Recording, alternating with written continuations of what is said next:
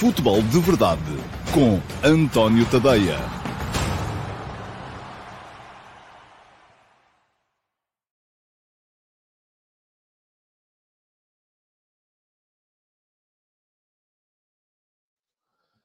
Ora então, olá a todos e sejam muito bem-vindos, muito bom dia, sejam muito bem-vindos à edição número 789 do Futebol de Verdade. Hoje é terça-feira, é dia 18 de abril de 2023 e vamos aproveitar o facto de ser um dia com um bocadinho menos de atualidade uh, pura e dura. Porquê? Porque ontem em Portugal só houve um jogo, mas foi um jogo entre o Vizela e o uh, Boa Vista, portanto não é um jogo que tenha uh, deixado em suspenso os adeptos dos clubes que estão a lutar pelo, pelo título. Hoje também não há jogos, o Benfica só joga amanhã para a Liga dos Campeões, em Milão, com o Inter. Uh, já se sabe que a Liga dos Campeões nesta fase funciona assim, quem jogou na terça da semana passada, que foi o caso do Benfica, do Inter, uh, do uh, Bayern e do Manchester City, só vai jogar na quarta desta semana, portanto há oito dias de intervalo entre os dois jogos da eliminatória dos quartos de final. E a quem jogou na quarta, que foram aqueles que vão jogar hoje, Chelsea, Real Madrid, Milan e Napoli, vão jogar já hoje, portanto têm apenas seis dias uh, de uh, intervalo entre os dois jogos. Não é uma questão aqui de injustiça, porque as duas equipas que vão jogar uh, cada partida ou cada... O jogo da, da, segunda mão estão, na mesma, estão em igualdade de circunstâncias, têm todas o mesmo período de repouso ou de recuperação, é apenas porque, e muita gente perguntará, mas porquê é que isto é assim? Porque é que não, quem jogou à terça não joga à terça e quem jogou à quarta não joga à quarta? Era muito mais simples, não é? É verdade que sim, era muito mais simples. Mas há sempre um mas nestas coisas. O que se passa é que muitos dos contratos televisivos que são feitos para a Liga dos Campeões um, têm dias uh, específicos uh, para os jogos uh, em canal aberto. Em muitos países isso acontece. Uh, e, portanto, havendo dias específicos para jogos em canal aberto, aqui há uns anos, quando eu sabia disso, agora não sei, uh, porque uh, a RTP já não tem Liga dos Campeões há algum tempo, aqui há uns anos, quando eu sabia disso, era à terça-feira. A RTP só podia transmitir jogos à terça-feira. E, portanto, se uma equipa, imaginemos que num país que já só tem uma equipa em prova, só se podem transmitir jogos num determinado dia, ou têm duas, uh, então aí convém poder para alternar uh, que joguem um à terça e um à quarta, porque senão não dá para alternar, joguem a primeira mão à terça e a segunda à quarta e vice-versa. Bom, esta explicaçãozinha, que também não interessa nada, com certeza, para quem está aí desse lado, foi mesmo só para ver se vocês começavam a entrar no, no, no futebol de verdade de hoje. Uh, estava a dizer que, uh, portanto, o, vamos aproveitar o facto de uh, não haver atualidade, muita atualidade pura e dura, para falarmos aqui hoje um bocadinho de regulamentos e daquilo que. Porquê? Porque houve muita gente a perguntar-me. Recebi mensagens no direct do Instagram, recebi mensagens no Messenger do Facebook, recebi perguntas em comentários nas redes sociais a dizer: ah, pá, afinal, isto agora como é que é? Se acabar o Porto e o Benfica empatados na frente do campeonato no final, quem é que é campeão? Porque houve aqui alterações regulamentares. Uma delas tem a ver, nomeadamente, com o facto de, uh, o, o, o, de termos deixado de valorizar também, um bocadinho no sentido em que se faz um pouco por todo, por todo o mundo, os golos marcados fora de casa. Mas, enfim, já vos vou dar a resposta lá mais à frente, quando chegarmos à altura do ataque organizado uh, do futebol de verdade de hoje. Uh, para já, aquilo que vos quero dizer uh, é que vou escrevendo para vocês todos os dias no meu Substack. E está a passar aqui embaixo o endereço, é tadeia.substack.com. quem quiser dar lá um salto para verificar aquilo que eu por lá vou deixando, quase todos os dias, há, aliás, todos os dias há textos, às vezes há mais do que um, Uh, a maior parte dos textos são para toda a gente, são para subscritores, inclusive é gratuitos. Portanto, tudo o que têm que fazer é seguir este link que eu vos vou deixar aqui uh, e uh, fazer a subscrição, nem que seja a gratuita. Porquê? Porque com a subscrição gratuita não pagam nada e garantem que recebem no vosso e-mail as, um, pelo menos uh, ou os textos completos, se forem para subscritores gratuitos, ou pelo menos o primeiro parágrafo, se forem para subscritores premium. E aí, além do primeiro parágrafo, podem decidir se querem ou não mudar o vosso plano de assinatura de gratuitos para Premium. Uh, o plano Premium só vos custa 5 euros por mês. Uh, ou 50 euros por ano, se quiserem uh, poupar dois meses fazendo desde logo uma subscrição anual. E escusam de ter medo, porque eu não vou desaparecer com o vosso dinheiro, já aqui estou uh, no Substack há ano e meio e por cá vou continuar, como é evidente. mas estava a dizer que o plano Premium dá-vos, além da totalidade dos textos que eu vier a escrever daqui para a frente, o acesso à totalidade do arquivo, àquilo que já lá está, portanto, para trás, e ainda mais algumas benesses, como uh, a possibilidade de entrarem no meu canal de Telegram, onde eu uh, envio os textos em áudio, lidos por mim, para poderem ouvi-los enquanto estão a cumprir outras tarefas do vosso dia a dia, e ainda a entrada no meu servidor de Discord, onde temos várias chatrooms para podermos ir mantendo a conversa em dia e a interatividade de que muitos de vocês se queixam que acabou aqui no uh, Futebol de Verdade, porque eu deixei de estar com muita atenção aos, aos vossos aos vossos comentários no direto do Futebol de Verdade, mas uh, aquilo que vos dizia era que uh, podem perfeitamente então uh, entrar no Discord e deixar na uh, na chatroom que lá está, que se chama Perguntas do Discord, uma pergunta para poder ser incluída aqui no Futebol de Verdade, na secção correspondente. Além disso, se forem subscritores premium, ainda podem uh, perfeitamente aparecer nas edições de sexta-feira, que são as únicas que eu faço neste momento com o live chat, a tomar atenção ao live chat, e à sexta-feira o direto é apenas para subscritores premium. Os subscritores gratuitos ou os que não são subscritores de todo poderão na mesma ver o programa, mas só o podem ver depois, mais tarde, por volta da uma e meia, duas da tarde, tarde ele está disponível no meu canal de YouTube. Vamos embora, vamos seguir uh, com o programa de hoje. Parece que não vem mesmo muita gente. Uh, estamos neste momento apenas 95, é um número baixo, baixo, baixo, baixo, baixo. Depois haverá mais gente a ver, com certeza, no uh, diferido. Bom, vamos lá, vamos passar para as secções do programa de hoje e temos aqui perguntas interessantes para, para responder. Vamos começar com a pergunta na MUS. Uh, e a pergunta na MUS de hoje vem do António Silva. Uh, olá, António. Muito obrigado pela sua pergunta, uh, porque permite, de facto, entrarmos aqui num, numa discussão de um tema que é bastante importante. Pergunta ao António. A minha questão vai direcionada para as equipas B. Neste fim de semana, como em outros, vejo os 11 iniciais da equipa B do Porto e faz-me confusão como pode um treinador apresentar o seu trabalho, modelo de jogo, liderança, por exemplo, quando durante a semana treina com determinados jogadores e ao fim de semana verificamos que constantemente jogam muitos jogadores da equipa A. Se isto de alguma forma pode ajudar a dar ritmo aos principais, menoriza toda uma semana de trabalho e evolução dos reais jogadores deste plantel secundário, principalmente os jovens. Não devia a Liga limitar de alguma forma estas equipas camaleónicas? A questão, António, é que limita. Portanto, uh, se calhar o que o António queria dizer é que devia limitar mais, mas também não sou favorável a isso. Não desvirtua em diferentes fases da temporada, principalmente na reta final, a verdade desportiva? Não creio também, mas uh, já lá vamos não prejudica a preparação dos jogos por parte dos adversários que contam com determinados jogadores e no dia do jogo veem um manancial de jogadores da equipa A? Muito obrigado. Obrigado eu pela sua pergunta, António. Ah, é uma pergunta muito interessante, mas a primeira questão que temos que colocar a nós mesmos é: para que é que servem as equipas B? É para competir? Não. Errado.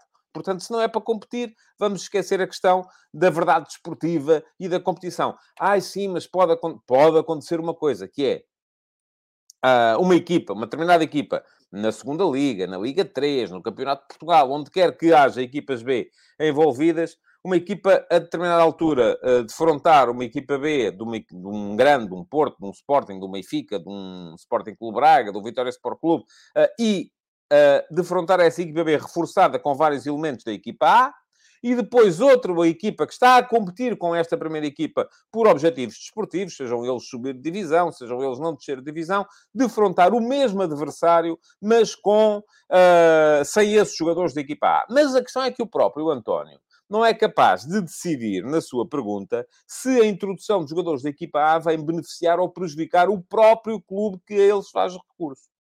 Estamos a falar aqui de uma situação, já houve uma altura em que isto não era uh, minimamente regulamentado ou era mal regulamentado. Que foi no início das equipas B, e aqui estamos a falar ainda de uh, há 20 e tal anos, uh, quando as equipas B foram incluídas na altura na segunda divisão B. Foi permitida a sua entrada. E eu recordo-me que nesse ano, nomeadamente o Sporting Clube Braga, uh, que estava em risco de descer da segunda divisão B para a terceira divisão, Uh, na reta final do campeonato, até já tinha acabado o campeonato da primeira divisão, e houve vários jogadores da equipa A da equipa principal, algumas estrelas, eu lembro-me inclusive, por exemplo, do Barroso Internacional, ter ido fazer jogos à equipa B nessa altura, para evitar que o Sporting Clube Braga caísse para a terceira divisão, o que o Sporting Clube Braga acabou por conseguir. Ora, neste momento isso não é permitido. O que é que é, ou melhor, até é, mas não acontece. O que é que é permitido neste momento? O que é permitido neste momento é que as equipas B uh, podem utilizar os jogadores que quiserem da equipa principal, desde que estes não tenham feito, em jogos de provas nacionais, pelo menos 10 jogos, uh, e quando se diz 10 jogos, têm que ter jogado pelo menos 45 minutos em cada um deles. Isto é, têm que ter feito pelo menos 10 vezes 45 minutos para serem proibidos de jogar na equipa B. E mesmo assim, não são proibidos, porque lá está. Para que é que servem as equipas B? Servem para preparar jovens para chegarem à equipa principal, uh, para que os jogadores da equipa principal, que são menos utilizados, possam manter o ritmo e depois, numa outra altura qualquer, poderem vir a ser chamados à equipa principal e estarem com ritmo competitivo. As equipas B estão lá para servir a equipa principal. Não estão lá para competir, estão lá para servir a equipa principal. E, portanto, e aqui voltando à questão regulamentar, uh, os jogadores, uh, aquele regulamento pode ser em cada jogo, uh, pode ser infringido em até dois jogadores. Isto é, em cada jogo da equipa B, uma equipa pode usar todos os jogadores que quiser, desde que, primeiro, não tenham feito pelo menos 10 vezes 45 minutos na equipa A. Segundo, sejam uma de duas exceções àqueles que, mesmo já tendo feito 10 vezes 45 minutos na equipa A, possam aparecer a jogar na equipa B. Há uma outra uh, questão, que é, uh, se tiverem jogado pelo menos os tais 45 minutos na equipa A, não podem ser utilizados na equipa B, a não ser num prazo de 48 horas. Portanto, aqui há uma outra, há um outro uh, óbice regulamentar. Agora, Seguindo aqui, o que é que nós podemos de, uh, o que é que nós podemos fazer com esta, com esta questão?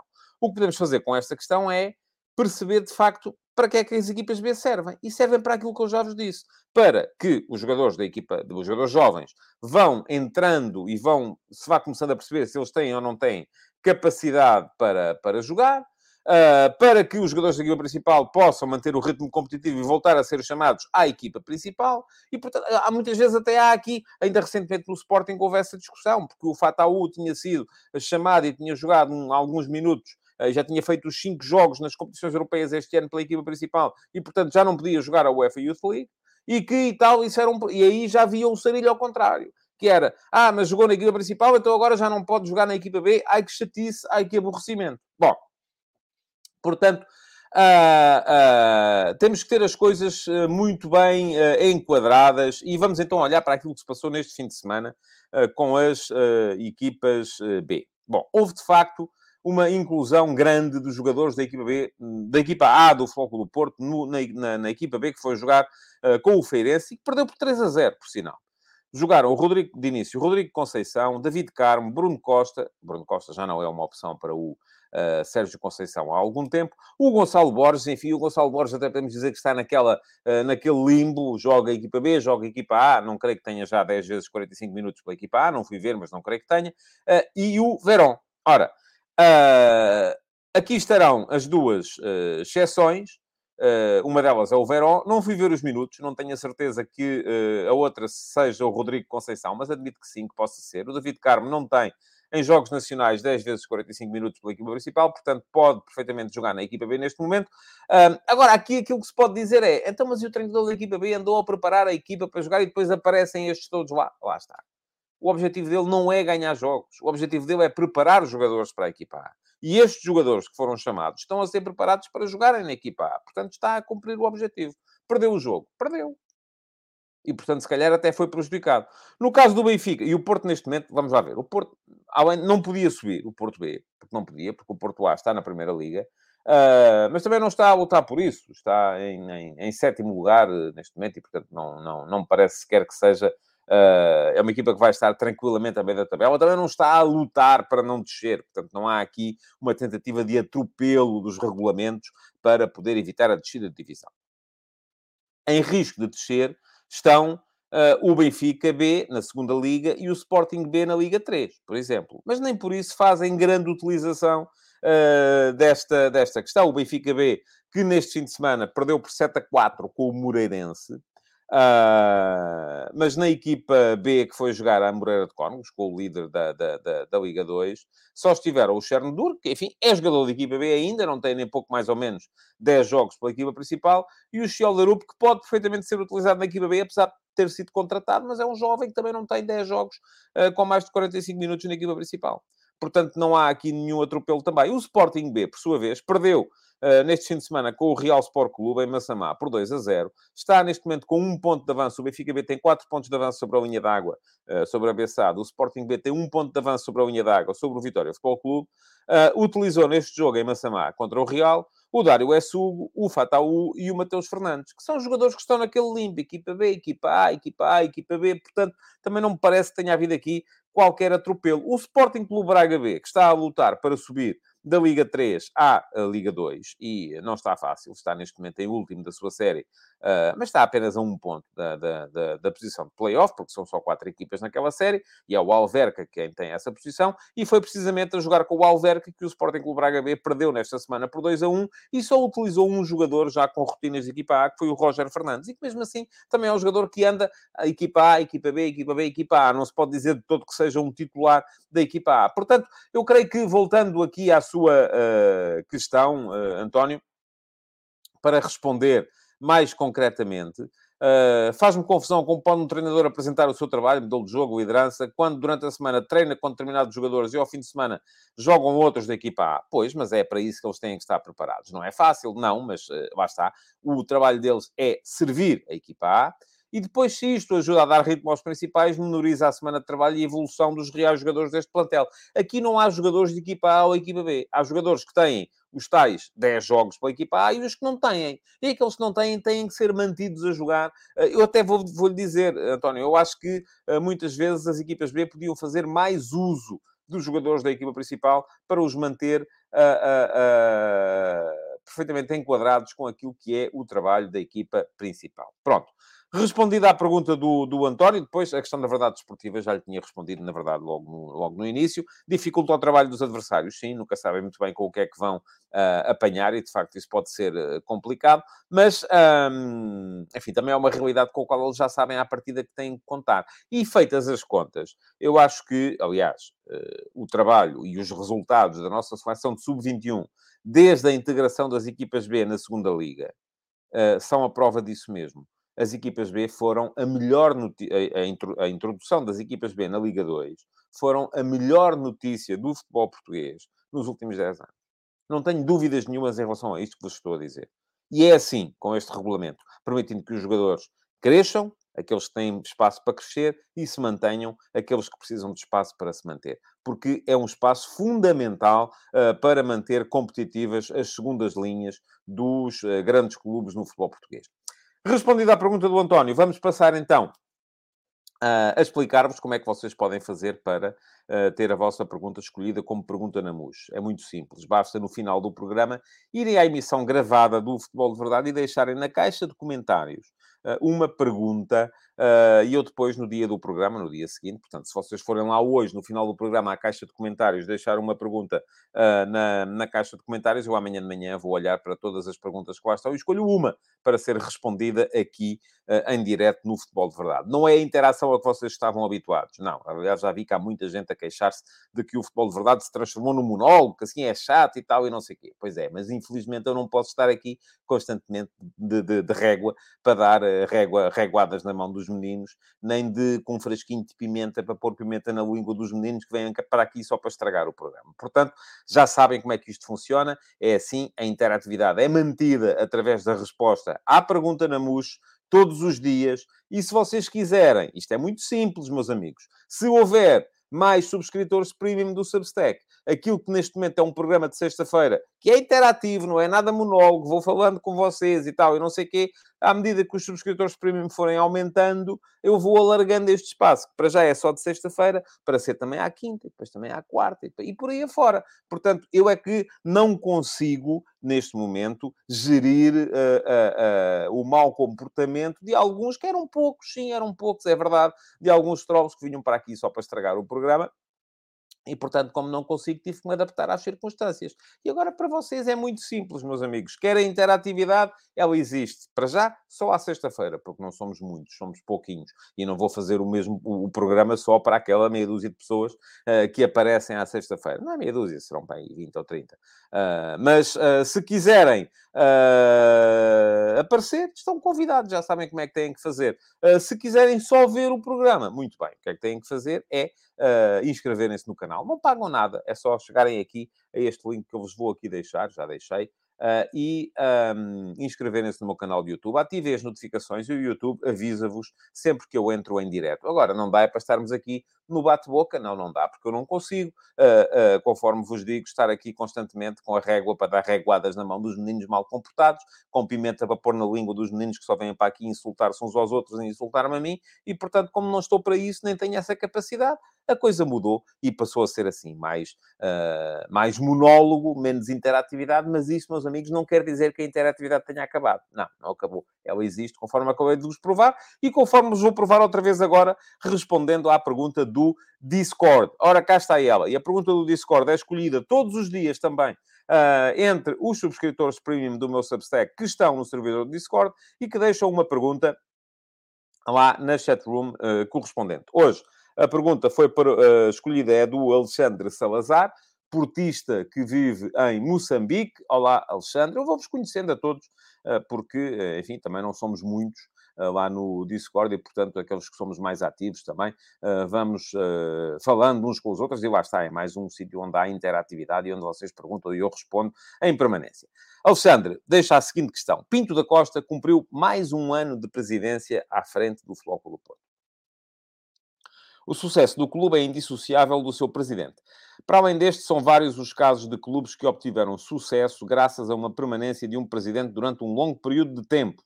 Salvador no Braga, Luís Filipe Vieira no Benfica, Pimenta Machado no Vitória Sport Clube, os Loureiros, pai e filho no Boa Vista, etc. É curioso que eu estava a olhar para isto e destes todos que diz aqui, uh, Alexandre, só o António Salvador é que não teve ainda problemas com a justiça uh, relacionadas com uh, favorecimento porque houve questões com Pimenta Machado, houve questões com Valentim Loureiro, houve questões com uh, o, o Luís Filipe Vieira, houve questões com Pinto da Costa, portanto, um, as coisas, se calhar, são também um bocadinho associadas.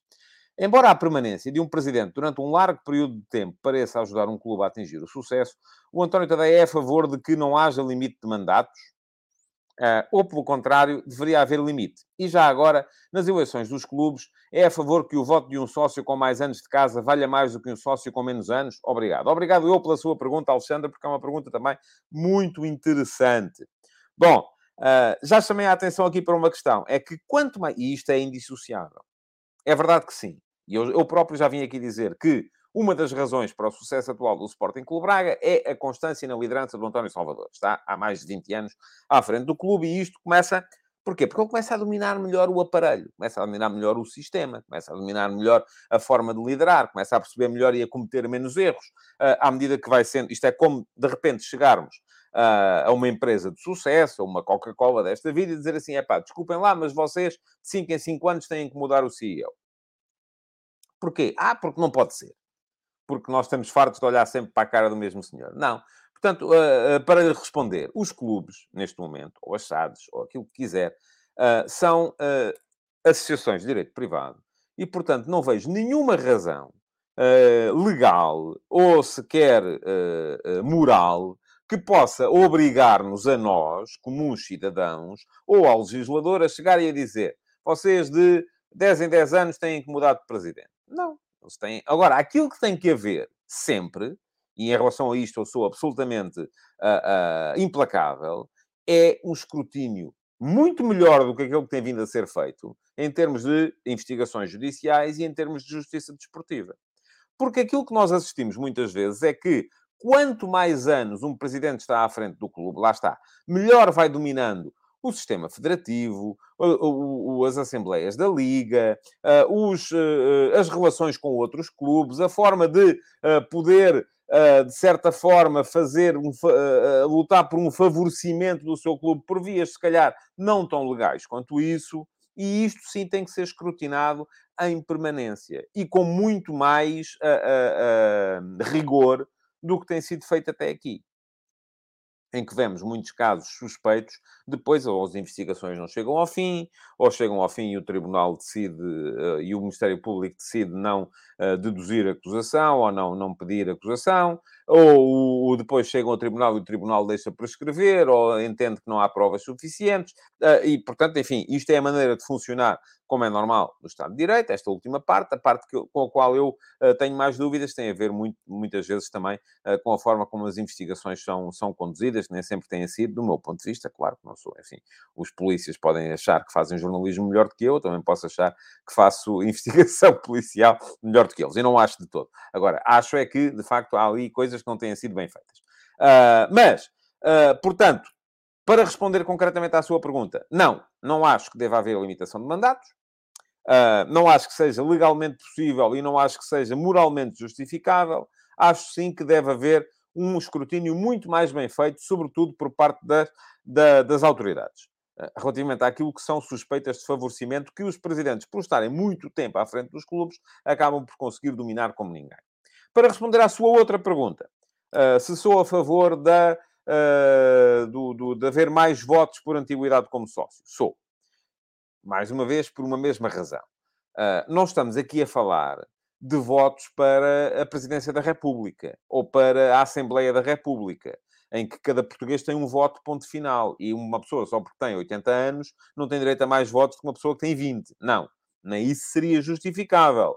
Aqui do que estamos a falar é de uma questão que é muito simples de explicar. Vamos supor que há eleições num clube. Vamos supor que uh, há um candidato que é muito bom e que eu, que sou adepto de outro clube, resolvo convencer uns milhares de adeptos do meu clube a uh, inscreverem-se como sócios daquele clube para podermos votar nas eleições e impedir a eleição do tal presidente, do tal candidato que era muito bom, para impor a eleição de um candidato que não presta para nada. E que depois, assim que são feitas as eleições, cancelo o meu, uh, o meu cartão, deixo de pagar cotas e pronto, e esta é a minha forma de manipular as eleições de um clube. Portanto, isto, valorizando mais a antiguidade, começa a ser uh, mais difícil de fazer. Outra questão é que, e até me podem dizer, ah, mas isso bastava uh, que só pudessem votar os, as pessoas que já são sócias há pelo menos um ano. Pronto, também podia ser assim. Agora, a outra questão esta uh, medida não a solucionava. E a outra questão também é simples de explicar, que é, num clube, aquilo que estamos a valorizar não é o sentimento de pertença. O facto de uma pessoa ser sócia de um clube há um mês não quer dizer que goste menos daquele clube que uma pessoa que é sócia há 50 anos. Mas há uma coisa que é inquestionável. É que uma pessoa que é sócia há 50 anos já contribuiu com muito mais do que aquela que é sócia há um mês. E, portanto, tem uma palavra a dizer que é completamente diferente. É como se formos falar numa, numa sociedade comercial, se eu, por aquilo com que já contribuí, uh, for dono de um milhão de ações, obviamente tenho numa Assembleia Geral de Acionistas muito mais votos do que um tipo que só contribuiu com o suficiente para ter 100 ações. Portanto, isto aqui parece-me muito claro. Portanto, sim, sou a favor das diferenças uh, entre o total de votos de quem é sócio há mais tempo em, em, em, comparação com quem é sócio há menos tempo. Parece-me também fácil de entender esta minha uh, posição. Bom, vamos lá. Vamos seguir uh, com o programa de hoje, ou com o monólogo de hoje, conforme uh, você, alguns de vocês se queixam, porque há bocadinho, há bocadinho dei aqui um saltinho e dei uma espreitadela ao, ao, ao chat enquanto estava, enquanto estava a falar.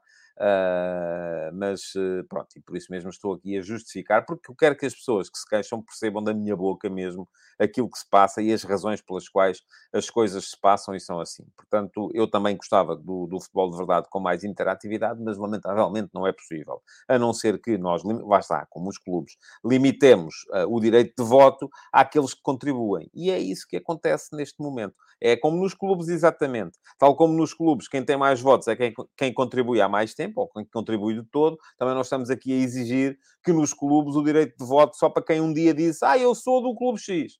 Então bora lá votar. Não, não, meu amigo, tem que ser sócio. É como aqui. Ah, eu sou do, eu gosto do futebol de verdade, é para estar aqui a bater bolas com, com o Tadeia. Uh, pois, mas infelizmente, enquanto foi possível, foi sendo possível. Quando deixou de ser possível, deixou de ser possível. E a partir do momento em que deixou de ser possível, não, aliás, não deixou de ser possível, mudaram foi as regras. Passou a ser só de facto para quem contribui. E não me venham cá dizer Uh, que, como também já li várias vezes, que isto agora é só para ricos, porque, ouçam, eu já vos partilhei aqui, já partilhei aqui convosco na semana passada as profissões de alguns dos subscritores premium do meu Substack, uh, e não são de todo pessoas uh, que ganham muito dinheiro, ou pessoas que, agora, são é pessoas que entendem que isto aqui é trabalho, e como é trabalho tem que ser pago, é como eu ir ao café e tenho que pagar a bica se quiser, ou ir à oficina, e ainda na semana passada tive que lá ir deixar o carro para mudar pastilhas de travão, e tive que pagar também. Uh, ou ir, de repente, ali a uma loja para comprar uma camisola, e tenho que pagar também. Aqui é a mesma coisa, é trabalho, não é a casa da avó, como um de vocês disse aqui também, aqui recentemente. Vamos lá, vamos embora. E eu já estou outra vez a justificar-me, porque isto me custa, de facto. Uh, custa-me porque acho que é injusto aquilo que, de que as pessoas se queixam neste, neste momento. E eu, uh, é das coisas que eu já vos disse aqui há tempos que fiz, em tempos, quando tive aqui mais problemas com a minha situação profissional e fiz, fiz terapia e cheguei à conclusão que o sentimento de injustiça é daqueles que eu tenho mais arraigado na minha, no, meu, no meu fundo psíquico. Uh, é o que estava mais fundo no meu, no meu subconsciente. Vamos lá. Ataques rápidos para hoje. Enough about me. Uh, vamos falar da, da, da atualidade e daquilo que há para pontuar acerca desta atualidade. Futebol de ontem, para começar, como sempre. Vizela 1, Boa Vista 1. O Vizela arrancou o empate mesmo no final, um golo do uh, Rashid. Permite ao Vizela voltar ou manter-se na luta pela qualificação para a próxima edição da Liga Conferência.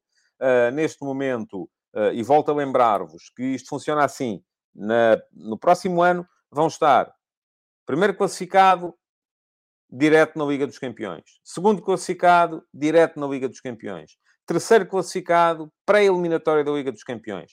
Quarto classificado, em princípio, uh, direto na Liga Europa. Só não acontecerá se o Famalicão, ou o Nacional, enfim, o Nacional já perdeu 5 a 0 com o Braga, já não vai com certeza dar a volta, o Famalicão ganhar a Taça de Portugal, caso em que seria o Famalicão a ir direto para a Liga Europa. Uh, depois, quinto classificado e sexto classificados uh, para eliminatórias da Liga Conferência. E neste momento, como é que está a guerra? Uh, o uh, Aroca é o quinto classificado, o Vitória Sport Clube é o sexto, e depois a seis pontos do Aroca e a dois do Vitória Sport Clube seguem em igualdade pontual Vizela, Famalicão e Casa Pia. São ainda, naturalmente, candidatos a, a chegar a uma posição de qualificação para a próxima edição da Liga Conferência. Está ainda muita coisa por decidir ali.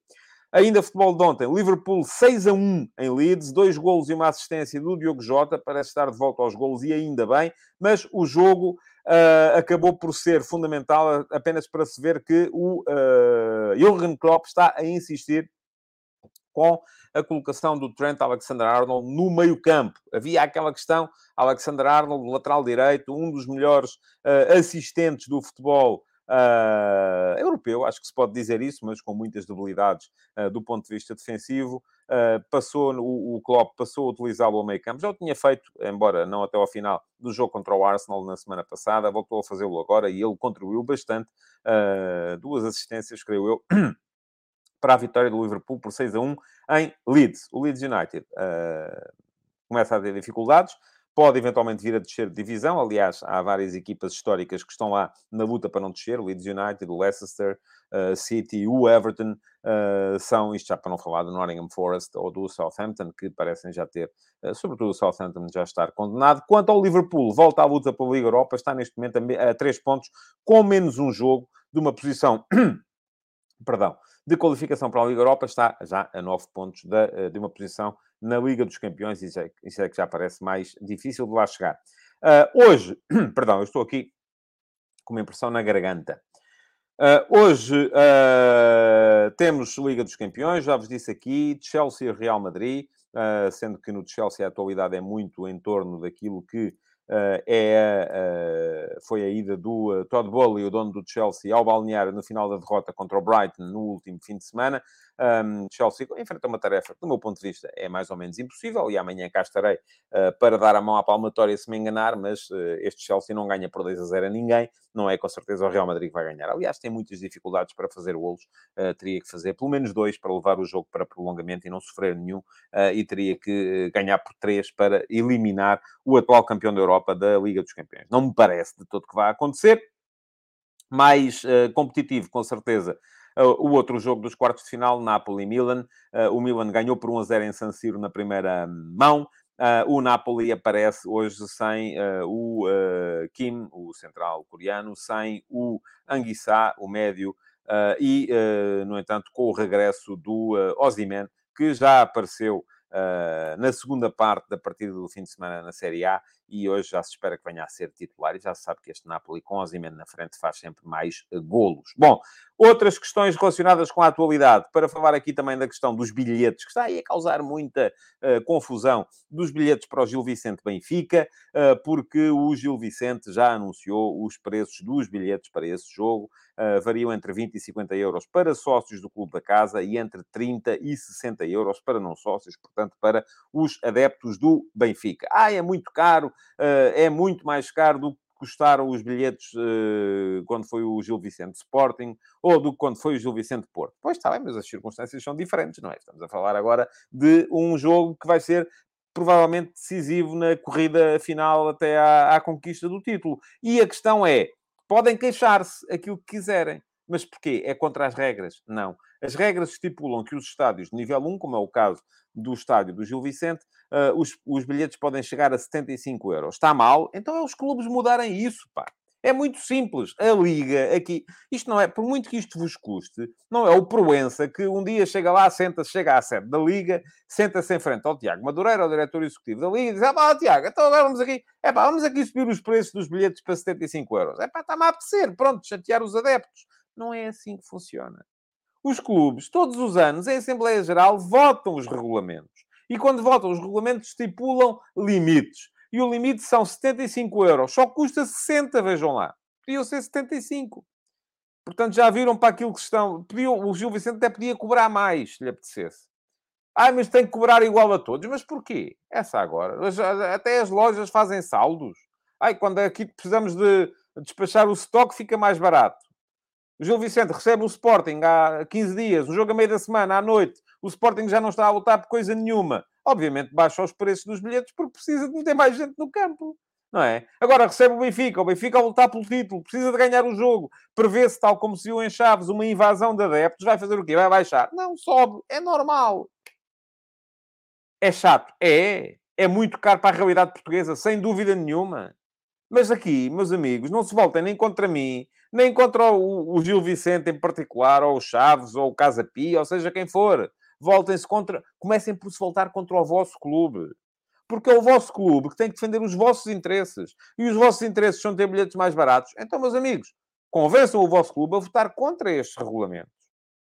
Aqui a decisão é muito vossa também. São sócios, vão às Assembleias Gerais, Uh, já fizeram alguma coisa para mudar isso? Provavelmente não, não é? Isto é uma coisa é a malta vir aqui queixar-se para o Facebook e para o Twitter. E outra coisa é fazer alguma coisa realmente. E isso já não é, já não está ao alcance de toda a gente. Bom, mais atualidade para falar uh, do Sporting, que hoje, uh, enfim, jornais de hoje já dizem que, afinal de contas, o Ruben Amorim já vai querer um avançado eh, e parece-me normal que assim, que assim seja. Uh, mas ainda hoje escrevi sobre o tema nas conversas de bancada. E fica aqui o, o, o, link para quem quiser ler o texto.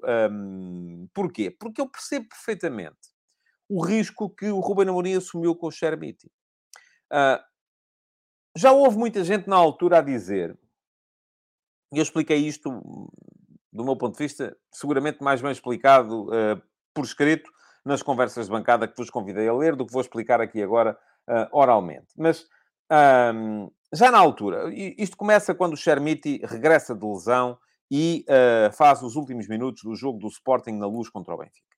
E o Ruben Amorim, no final, não sei se foi para moralizar o jogador, não sei se foi para o convencer a renovar contrato, porque na altura a renovação ainda não tinha sido uh, efetivada. Ruben Amorim disse, se o Chermiti renovar, não quer mais nenhum avançado. Fico com o Paulinho, com o Chermiti e com o Rodrigo Ribeiro. Uh, houve logo muita a levantar-se. Ai, ai, ai, não pode ser. O Sporting precisa de um ponta de lança que faça muitos golos e tal, e coisas, não sei quantos. Bom, a questão aqui, do meu ponto de vista, nem sequer é essa, e já expliquei isso várias vezes. O problema do Sporting não é não ter um ponta de lança que faça 30 golos, porque já não tinha quando foi campeão, e foi campeão. Uh, a questão é que a maior parte dos jogadores têm uma relação pior com o golo do que tinham os jogadores que jogavam na frente nessa altura. Uh, mas também, ao mesmo tempo, é preciso perceber uh, aquilo que é o projeto do Sporting. E eu acho que a maior parte das pessoas, das duas, uma, ou não percebeu ou não concorda e lá está. Onde é que têm que manifestar esse desacordo? É nas assembleias. É dizer, não queremos nada disto. Queremos é chegar aqui e torrar milhões de euros em jogadores todos os anos em vez de vender. Ora bem, o Sporting está numa situação financeira grave. O Sporting fez um projeto em que uh, precisa de formar os jogadores para vender. Uh, assegurar mais valias com a venda dos jogadores. E isto, meus amigos, não se consegue tendo os miúdos que vão subindo da equipa B como terceira ou quarta opção. Não é possível. Tem que ser segunda opção. Aconteceu isso precisamente, por exemplo, com o Mateus Nunes. Eu já falei aqui disso várias vezes, até a propósito dos assumidos ao João Mário, muito recentemente. Se o Sporting tem ficado com o João Mário e tinha que pagar, além dos 6 milhões de euros que o Inter queria pelo João Mário, tinha de pagar o salário do João Mário, que era incomportável, uh, para aquilo que era a realidade do Sporting naquela altura, o Mateus Nunes não ia ter o mesmo espaço que veio a ter na equipa principal.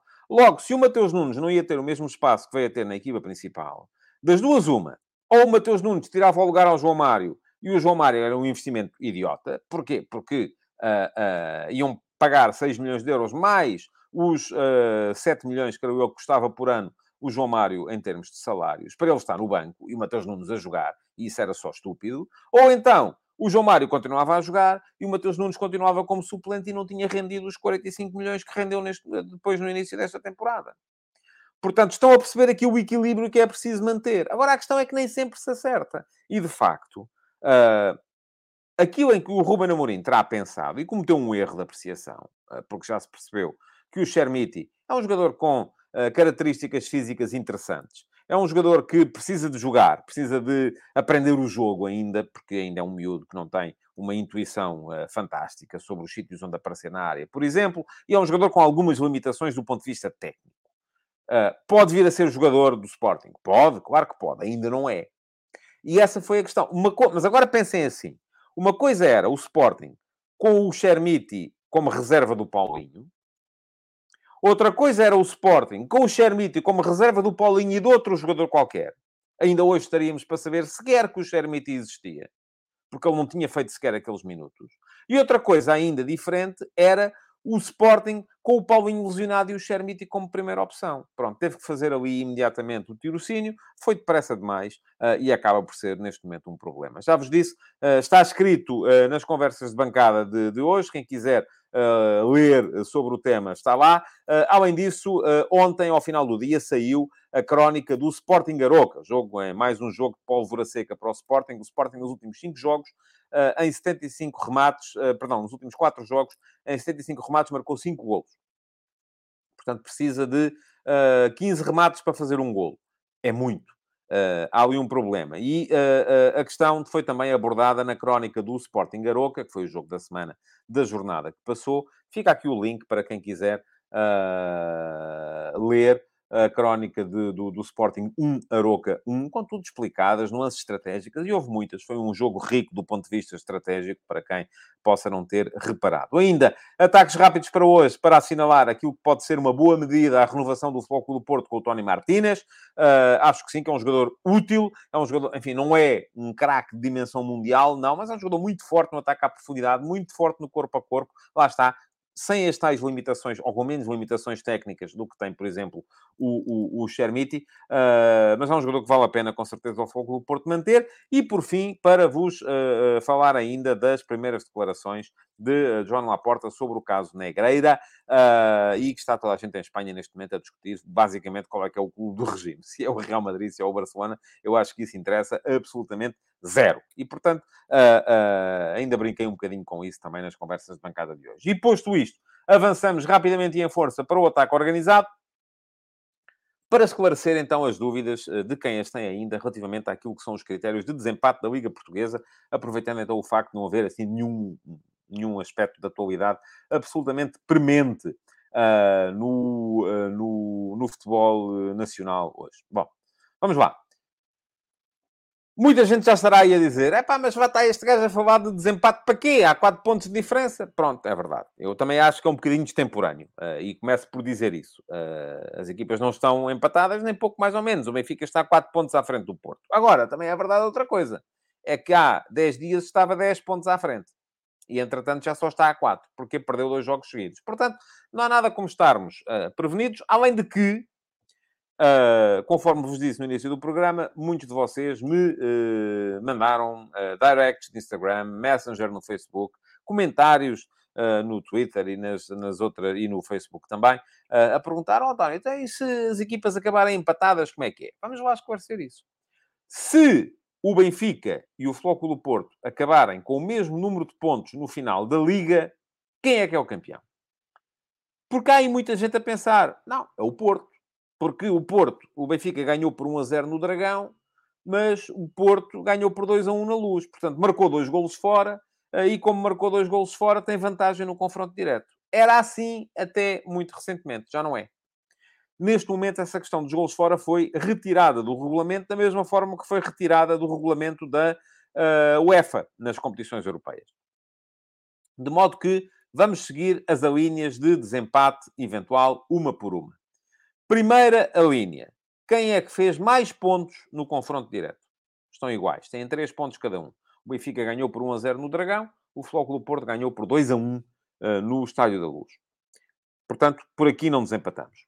Segunda linha, diferença de golos no confronto direto. Estão iguais. Cada uma das duas equipas tem dois golos marcados, dois golos sofridos. Portanto, por aqui também não desempatamos. Terceira a linha, diferença de golos na generalidade dos jogos do campeonato. Ora, aqui já poderemos ter um desempate. E neste momento, esse desempate é favorável ao Benfica. Mas isto pode levar-nos, uh, sobretudo se de repente o Benfica perder mais pontos, a uma corrida ao golo nas últimas jornadas do campeonato. O Benfica tem neste momento uma diferença de 51 golos favoráveis, uh, marcou 68, sofreu 17. O Futebol do Porto tem uma diferença de 41 golos a favor. Marcou 60 golos, sofreu 19. Vamos meter aqui o Sporting Clube Braga, que tem uma diferença de 37 golos a favor. Marcou 61, sofreu 24. Portanto, temos que neste momento o Benfica tem 10 golos de avanço sobre o Flóculo do Porto e tem 14 golos de avanço sobre o Sporting Clube Braga. Faltam 6 jornadas. É possível vir a anular esta diferença? É. Uh, bom, já agora, para continuarmos a seguir as a linhas, uh, à linha seguinte, uh, são os, o total de golos marcados, e neste momento o Benfica tem mais 8 que o Porto e mais 7 que o Braga, mas isto só se aplica se houver igualdade na diferença de golo geral. E, por fim, se no meio disto tudo não houver desempate, então aí uh, teríamos aquele que se calhar seria o, o, cenário favorito de muita gente, que era um jogo em campo neutro. Uh, uma finalíssima do campeonato, jogo em campo neutro, em que, caso houvesse empate, daria ainda prolongamento e desempate por grandes penalidades. Portanto, isto podia ir até à última. Mas agora, já que vos falei aqui do Sporting Clube Braga, vamos imaginar a seguinte situação que é as equipas acabarem as três com o mesmo número de pontos. E aí a coisa complica-se. Uh, sobretudo para o Benfica. E complica-se porquê? Porque se acabarem os três com o mesmo número de pontos, deixa de se aplicar, porque já não vai ser preciso, e isto é matemático, não vai ser preciso aplicar-se a questão da diferença uh, de golos uh, geral. Porquê? Porque aí aplica sempre, vamos aplicar os mesmos critérios. Primeira questão, pontos no confronto direto. Neste caso, no que seria um mini campeonato a 3. Ora, este mini campeonato a 3 ainda não está terminado. E como ainda não está terminado, uh, teríamos que esperar ainda pela realização do Benfica Braga, que vai ser daqui a uh, duas, três semanas. Creio eu. Se calhar não, se calhar quatro semanas. Enfim, está quase. Já não falta muito. Já não falta tudo. Também já não falta muito para acabar o campeonato. Uh, neste momento, o Porto já terminou os outros jogos contra o uh, Benfica e o Sporting Clube Braga e neste mini campeonato acabou com 7 pontos. Porquê? Ganhou ao Benfica na luz 2-1, 3 pontos. Ganhou ao Sporting Clube Braga em casa, 4-1, 6 pontos. E empatou com o Sporting Clube Braga na pedreira, 0-0, 7 pontos. O Benfica, a quem falta um jogo para acabar este mini campeonato a 3, já não pode chegar a estes 7 pontos. Porque mesmo que ganhe ao Braga, o máximo que fará neste mini campeonato são 6 pontos. Uh, que seriam então os correspondentes à vitória sobre o Braga e à vitória sobre o Porto no Dragão. Porquê? Porque perdeu por 3-0 em Braga e perdeu por 2-1 com o Porto em casa. Portanto, no máximo 6 pontos. Uh, havendo um empate a 3, o Benfica nunca será campeão. Quanto ao Sporting o Braga, ainda pode lá chegar, mas não está fácil. Porquê? Porque o Braga uh, soma neste momento 4 pontos neste mini campeonato, correspondentes aos 3 a 0 com que ganhou ao Benfica em casa e ao uh, 0 a 0 com que empatou com o Futebol Clube Porto em casa, mas depois perdeu no Dragão com o Porto 4 a 1. Neste momento tem 4 pontos e um saldo nulo de golos. O que significa que, para o Braga ser eventualmente primeiro neste mini campeonato a 3, teria de ganhar ao Benfica na luz por 3 golos. Uh, isto é, teria de acabar com os mesmos 7 pontos do Futebol Clube Porto, neste mini campeonato a 3, uh, e com uh, um saldo positivo de 3 golos, sendo que nesse caso seria o Sporting Clube Braga a ficar à frente.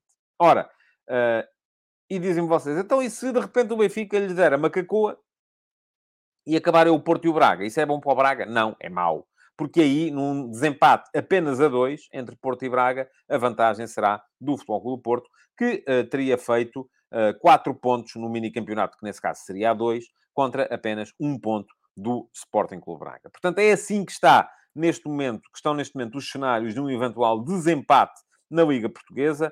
Uh, não quero com isto dizer que ele venha a, venha a ter de se aplicar.